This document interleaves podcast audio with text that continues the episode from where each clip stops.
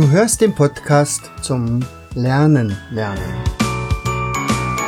Von und mit Jens Vogt, Leiter der Akademie für Lernmethoden. Bring dein Hirn zum Leuchten.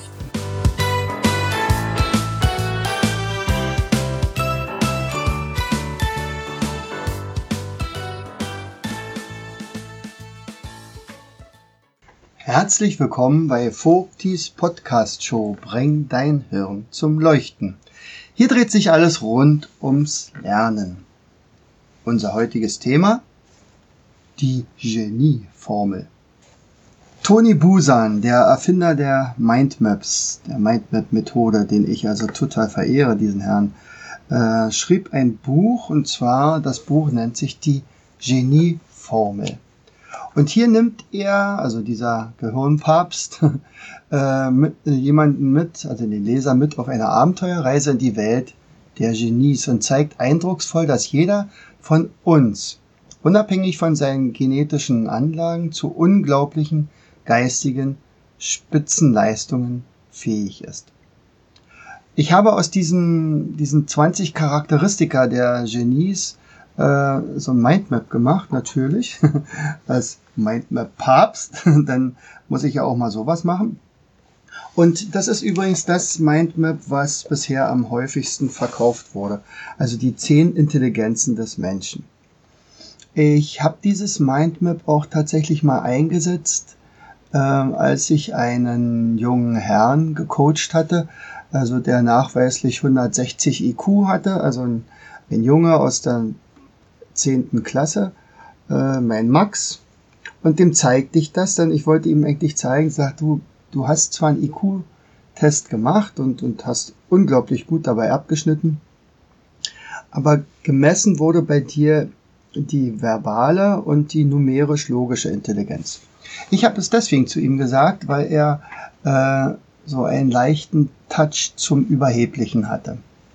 Also er ist ja schließlich der Klügste hier weit und breit und so weiter. Ähm, und mit Hilfe dieses Mindmaps äh, konnte ich ihm aber auch zeigen, dass es also weit mehr ausmacht, wie ein Mensch ist, von seiner Intelligenz her, als nur diese ja, auf zwei Kriterien reduzierte Testreihe. Und ähm, dazu komme ich aber nachher nochmal. Witzig war aber, äh, es waren äh, die 20 Genie-Qualitäten von dem Toni Busan dort aufgeführt. Und ich hatte die so äh, wie so eine Art ja, Strauß von Luftballons gezeichnet und da die äh, Sachen reingelegt. Und, und wie gesagt, das war das häufigst verkaufte, verkaufte äh, Mindmap bisher. Und und ich stand, also stand dazu, also die 20 Genie-Qualitäten. Und der guckte sich das an, also höchst interessiert, also es hat ihn wirklich fasziniert, dieses, äh, diese Übersicht. Und sagte aber äh, genau zehn Sekunden später sind übrigens 21. Ich sagte, na, wie jetzt? Das glaube ich jetzt nicht. Nee, doch, das sind 5, 5, 5 und 6. Also müssen 21 sein. aber gemeinsam nachgezählt. Und es war tatsächlich so dass da äh, 21 Genie-Qualitäten aufgeführt worden waren. Nicht? Das ist wieder mal typisch für unser Gehirn. Äh, wenn eine Autorität 20 schreibt, dann sind das 20, dann braucht man ja nicht nochmal nachzählen. Aber so ein wirklich kluger Kopf wie der Max, der konnte gar nicht anders, der musste nachzählen und plauzte so ganz nebenher raus. Übrigens, ja, das sind 21. Darauf werden wir nachher noch mal ein paar auf einige eingehen. Zu den Intelligenzen, das könnte dich ja auch interessieren, was also noch so äh, uns ausmacht. Also wie gesagt, getestet bei einem IQ-Test wird tatsächlich nur die verbale Intelligenz, also unsere Fähigkeit, mit Wörtern spielerisch umgehen zu können. Und dabei natürlich auch den Sprachwortschatz nicht? Also zum Sprachwortschatz und spielerisch umgehen, das machen wir ja mit unserem Almut-Spiel. Und dann haben wir noch die numerisch-logische Intelligenz, also alles das, was mit Logik zu tun hat, also mit Zahlenverständnis und spielerischem Umgang mit Zahlen und oder Symbolen. So, und ähm, wenn du unseren Podcast schon eine ganze Weile verfolgst, dann weißt du ja, es geht generell bei uns um beide Gehirnhälften und, und genau das wird aber hier nicht getestet. Also eigentlich wird nur ein kleiner Teil, äh, ein kleines Zentrum von der linken Gehirnhälfte ge äh, getestet und die rechte Gehirnhälfte wird absolut vernachlässigt. Wenn ich aber zum Beispiel die räumlich-technische Intelligenz trainieren möchte, dann muss ich zum Beispiel die, die von technische Abläufe verstehen können oder die Fähigkeit räumlich zu denken. Deswegen haben wir ja zum Beispiel auch tatsächlich zwei Produkte mit in unser in unseren Shop genommen, weil wir das tatsächlich nicht äh, entwickelt haben. Aber diese Gigi-Bausteine und dieser Labyrinthball, der kann genau das trainieren. Aber das wird nicht abgetestet im IQ-Test.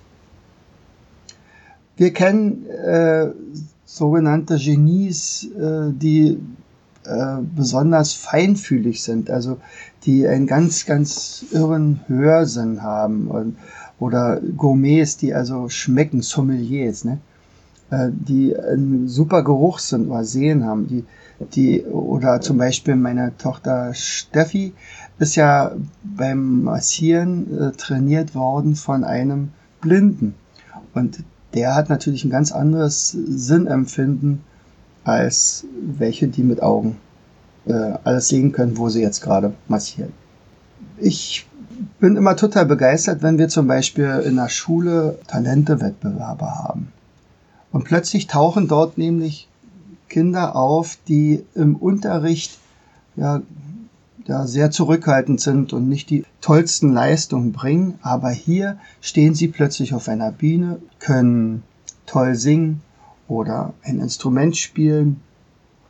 Oder eben auch äh, Schüler, wo ich ja wirklich sehr, sehr oft zu Wettkämpfen gefahren bin als Sportlehrer, die hier plötzlich sich komplett ausleben können, weil sie ein begnadeter Fußballspieler sind oder ein Wahnsinnstalent im Basketball. Und ähm, das ist natürlich meiner Erfahrung auch als Sportlehrer. Also dem einen zeigt man ganz kurz eine Bewegungs-, einen Bewegungsablauf und der macht das einfach. Und ein anderer muss dafür ein halbes Jahr trainieren und hat da die allergrößten Probleme. Vielleicht äh, hast du ja mal die Staffel gesehen, wo Uli Potowski äh, bei Let's Dance mitgemacht hat und also sich sehr, sehr gequält hat und äh, er ist der absolute Grobmotoriker gewesen unter den äh, Spezialisten, die also irre Tänze dort ähm, gezeigt haben, aber er durch seine Sympath also sein sympathisches Auftreten unglaublich viele Anrufe bekommen hat, offensichtlich. Ähm, ja. Also die Körperwahrnehmung von Sportlern, von Chirurgen, von Feinmechanikern, Leute, die Uhren reparieren können. Das ist eine ganz andere Intelligenz, als gut rechnen zu können oder logisch denken zu können. Also die körperlich-kinästhetische Intelligenz, sagen wir dazu. Ähm, dann kennen wir natürlich Menschen, die äh, begnadete Komponisten sind oder denen plötzlich etwas einfällt, die äh, Erfindungen machen. Also plötzlich über irgendwelche Sphären hinwegdenken können, die sich sehr gut ausdrücken können. Also Maler, Erfinder, Musiker. Das ist die sogenannte kreative Intelligenz. Dann gibt es die zwischenmenschliche Intelligenz, also das sind dann diejenigen, die dann irgendwo Coaches werden, ne? Äh, wenn sie dann ihre Intelligenz erkannt haben. Das ist nämlich ganz wichtig. Wo liegen dann meine Stärken und wo meine Schwächen zum Beispiel?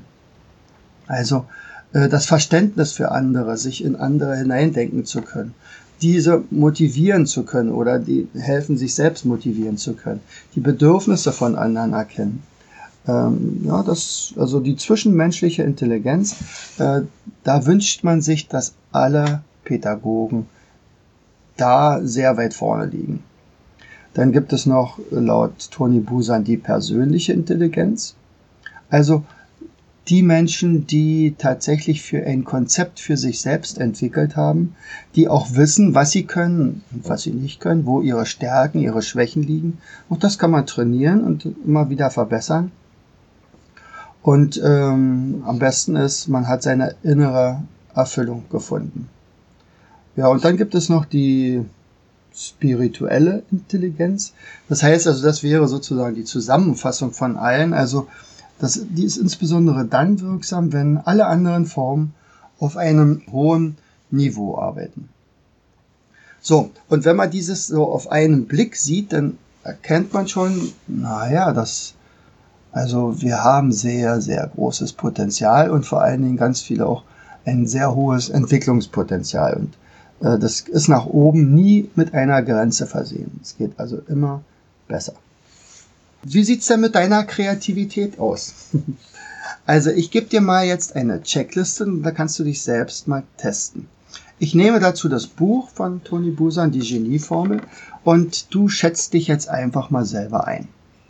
Du bewertest dich von einer Zahl zwischen 0 bis 100 und wenn es ganz mies ist oder wenn es gar nicht zutrifft für dich, dann denk, gibst du dir eine 0 und wenn es absolut zutrifft, eine 100. Übrigens für mich sehr spannend. Ich habe diesen Test äh, das erste Mal gemacht, als ich dieses Buch zur Hand bekommen hatte. Das war etwa vor fünf Jahren. Und ich habe den jetzt heute anlässlich dieses Podcasts hier selbst nochmal gemacht und ich war sehr erstaunt über das Ergebnis. Aber dazu kommen wir später. So, also bist du bereit? Wenn du jetzt im Auto sitzt und fährst, dann äh, hörst du dir das jetzt vielleicht an und machst diesen kleinen Test nachher nochmal. Ich sag mal, er geht ungefähr bei zwölf Minuten los und dann wirst du ja merken. Und äh, dann schreibst du dir deine Werte auf und wenn du jetzt was, wenn du nicht Auto fährst und tatsächlich einen Stift zur Hand hast, dann wäre es vielleicht ganz gut, wenn du jetzt einen Stift und ein Stück Papier nimmst, um dir dann deine Ergebnisse aufzuschreiben. Es sind insgesamt zwölf Fragen oder zwölf Bereiche, die jetzt hier angesprochen werden. Und wie gesagt, du gibst dir jeweils 0 bis 100 Punkte. Kann auch 75 Punkte sein oder 99 oder 2. Also, jetzt geht's los. Erstens, ich bin jederzeit spontan dazu in der Lage, einzigartige neue Ideen mit übernommenen Vorstellungen zu verbinden.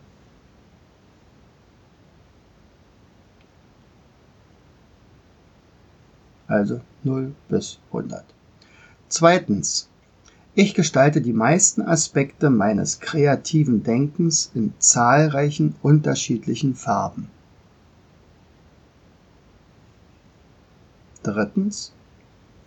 Ich entwickle während meiner kreativen Denkprozesse Konzepte unterschiedlichster Struktur und Form.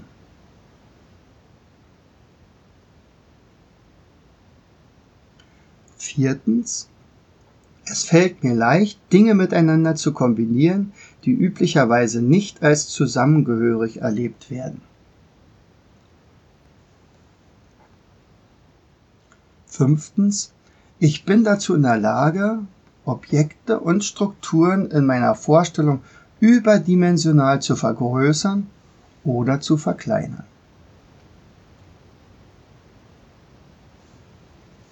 Sechstens. Ich bin jederzeit dazu in der Lage, meine geistigen Konzepte auch wieder zu verändern und den Gegebenheiten anzupassen.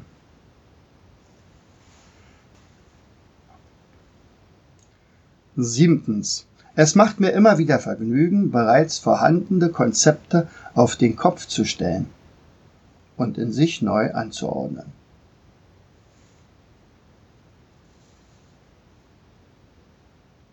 Achtens. Ebenso stelle ich gern neue Bezüge zwischen mehreren bereits vorhandenen Konzepten her.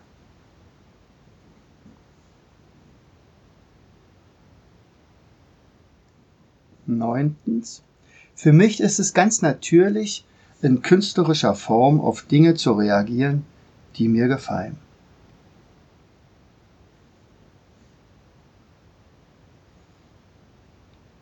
Zehntens, es entspricht auch meinem Wesen, meine Emotionen zum Ausdruck zu bringen, soweit ich Dingen gegenüber stehe, die sie wecken.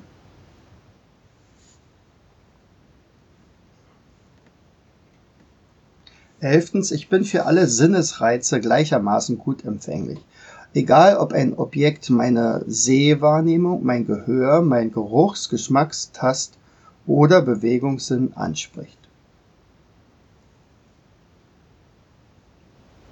Und die letzte Frage oder letzte Behauptung.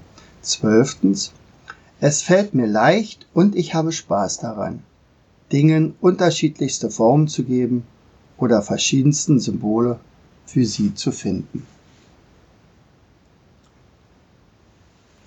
So, du hast jetzt genau zwölfmal eine Wertung abgegeben und jetzt addierst du einfach deine Zahl. Und damit kannst du dann gucken, wie weit du da vorne bist. Also, was mich betrifft, ich hatte dieses Buch ja damals zur Hand genommen und dachte, oh, das hört sich ganz gut an. Und ich habe ja schon ein paar Mindmaps gezeichnet und äh, das war etwa vor fünf Jahren und war, ich glaube, da schon ziemlich weit vorne, also war bei insgesamt 550 Punkten. Also ich denke mal vom Durchschnitt her ziemlich hoch. Ähm, fünf Jahre sind jetzt vergangen, fünf Jahre Lernwerkstatt und Akademie für Lernmethoden. Bis heute sind von, ja, hauptsächlich mir, aber auch jetzt mittlerweile schon von meiner Tochter, etwa 500 Produkte entstanden. Das sind natürlich viele Mindmaps, die gezeichnet worden sind, die also angefertigt wurden, nachdem wir viel recherchiert haben oder Spiele und so viele andere Dinge. So, und äh, ich habe jetzt den Test gleich nochmal gemacht und äh, bin auf 1170 Punkte gekommen. Das hat mich umgehauen. Also das war sehr, sehr, sehr hoch. Also war ja fast die Maximalpunktzahl, aber ich konnte wirklich fast bei jedem 100 Punkte angeben. Ähm, nur ganz wenige, wo ich so bei 90 liege. Aber es ist tatsächlich so. Also ich denke in Mindmaps. Ich sehe sofort äh, ein kleines Problem und bin sofort am Überlegen, aber eben spielerisch überlegen, äh, wie könnte ich aus dieser, diesem Problem eine Lösung machen, die spielerisch leicht abzuwandeln ist. Also da ist dann schon wieder die Idee nach einem Spiel. Also ich kann mich auch erinnern, als ich das erste Spiel erfunden habe, das war damals Spidolino Classic.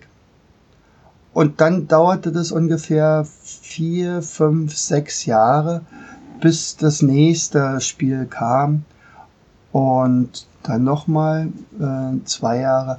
Und in den letzten Jahren, da gab es zum Beispiel drei, vier vollkommen neue Spielideen, die dann auch relativ schnell umgesetzt worden sind. Eine, ein Spiel, ich nenne es wahrscheinlich später mal Spidolino Panik, das schlummert hier noch äh, auf Reserve. Also da, da spiele ich zum Beispiel äh, jetzt schon mal mit meinen Enkeln und ein paar Leuten im Coaching damit.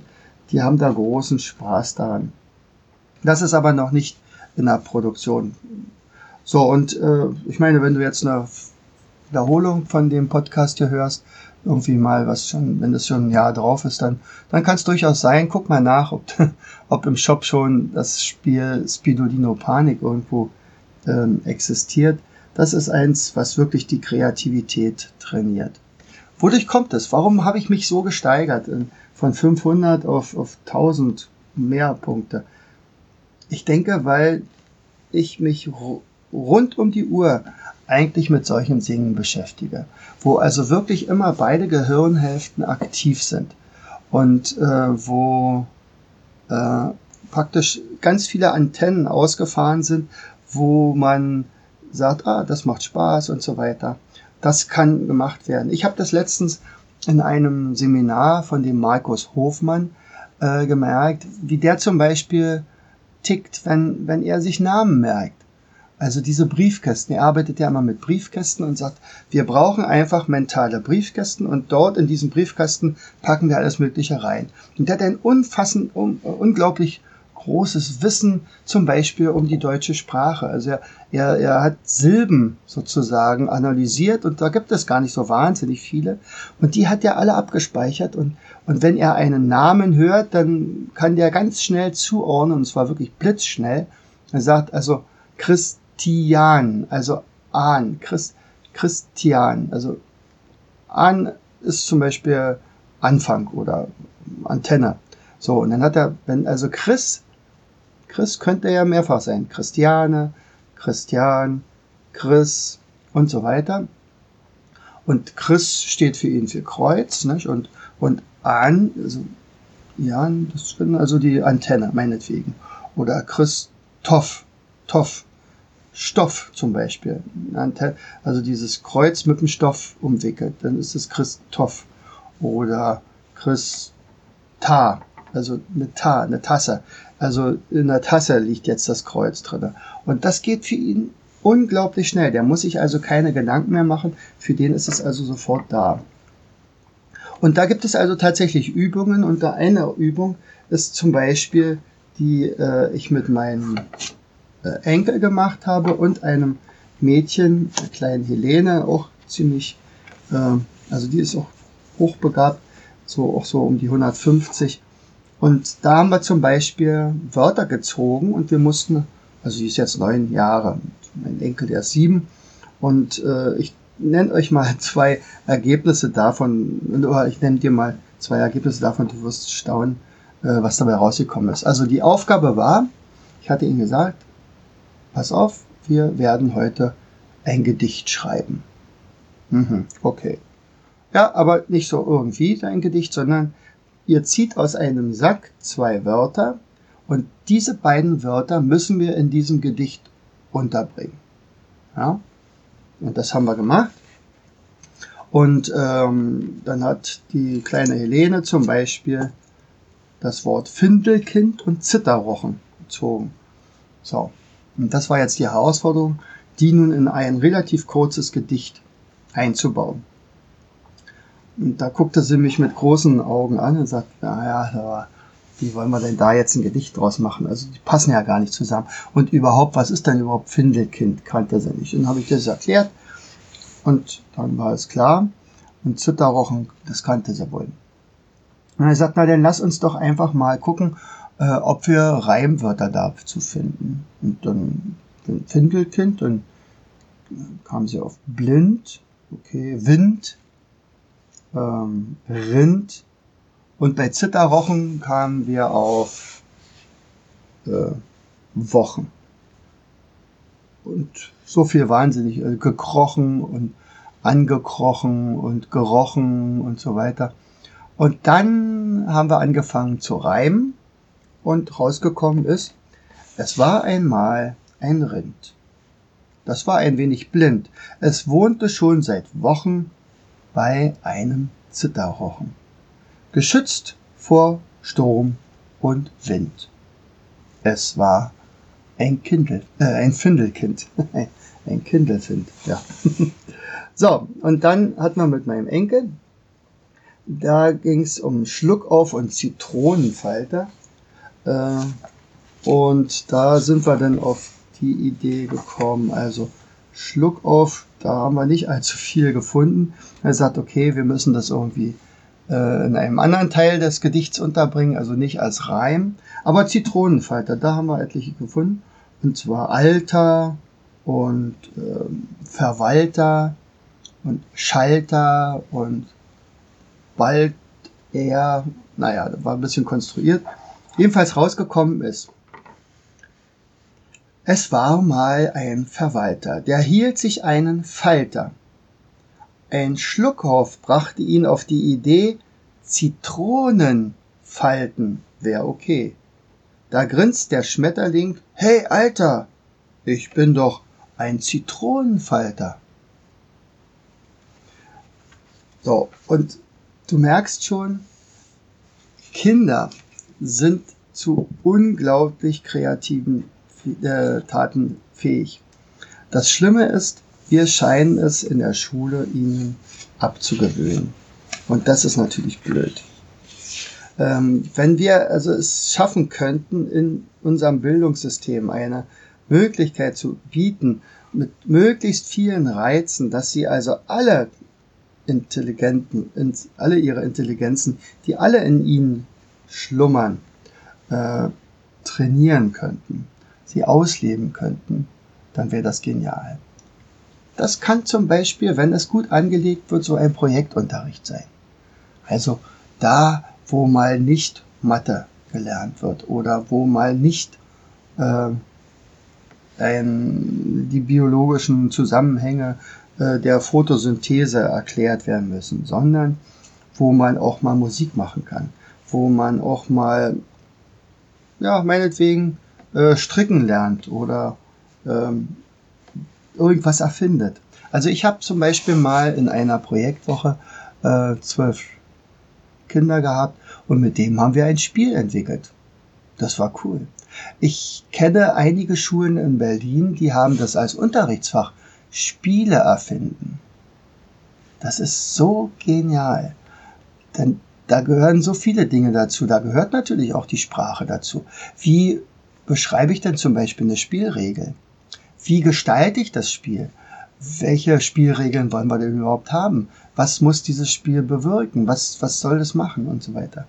Da kann man so, so viele Sachen mitmachen. Und je öfter man sowas macht, desto schneller arbeitet man tatsächlich immer mit beiden Gehirnhälften. Also, je mehr ich von diesen mentalen Fähigkeiten einsetze, desto kreativer werde ich. Und notwendigerweise gehen solche Leute, die also ganz viele von diesen Fähigkeiten haben, beziehungsweise die schon lange trainiert haben, und du hast ja an meinem Beispiel gesehen, es entwickelt sich tatsächlich. Also man kann Kreativität entwickeln.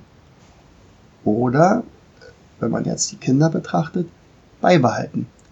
Also, notwendigerweise gehen diese Leute meistens ganz neue Wege, die wirken dann auch ein bisschen merkwürdig. Sagen, hey, komm, jetzt bist du aber ganz schön kindisch. Äh, wenigstens irgendwie anders. So.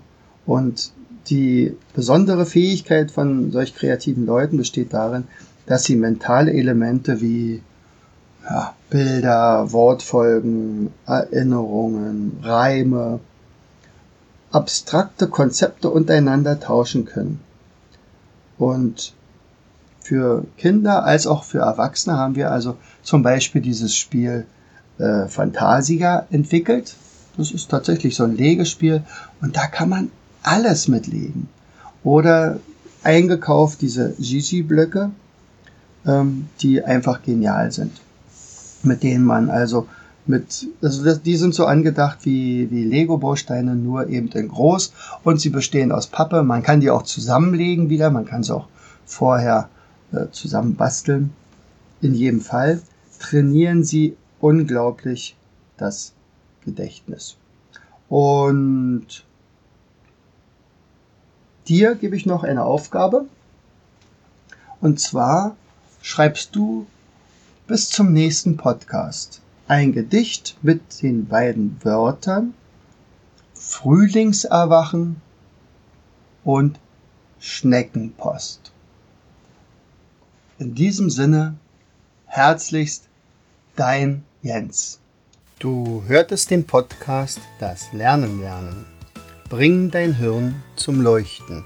Von und mit Jens Vogt, Leiter der Akademie für Lernmethoden. Ich möchte dir heute als mein Podcast-Hörer etwas Besonderes schenken. Du erhältst meinen kostenlosen 8 Lektionen Online-Kurs, wie du in der Hälfte der Zeit ab sofort doppelt so viel lernen kannst. Schicke einfach dazu eine SMS mit Lernen, Leerzeichen, deine E-Mail-Adresse an die 71117.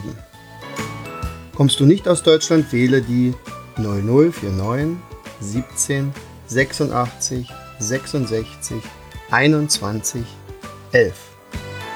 Gern lade ich dich ein, uns auf unserer Internetseite zu besuchen. Klicke einfach auf www.foctis.de afl-jv.de.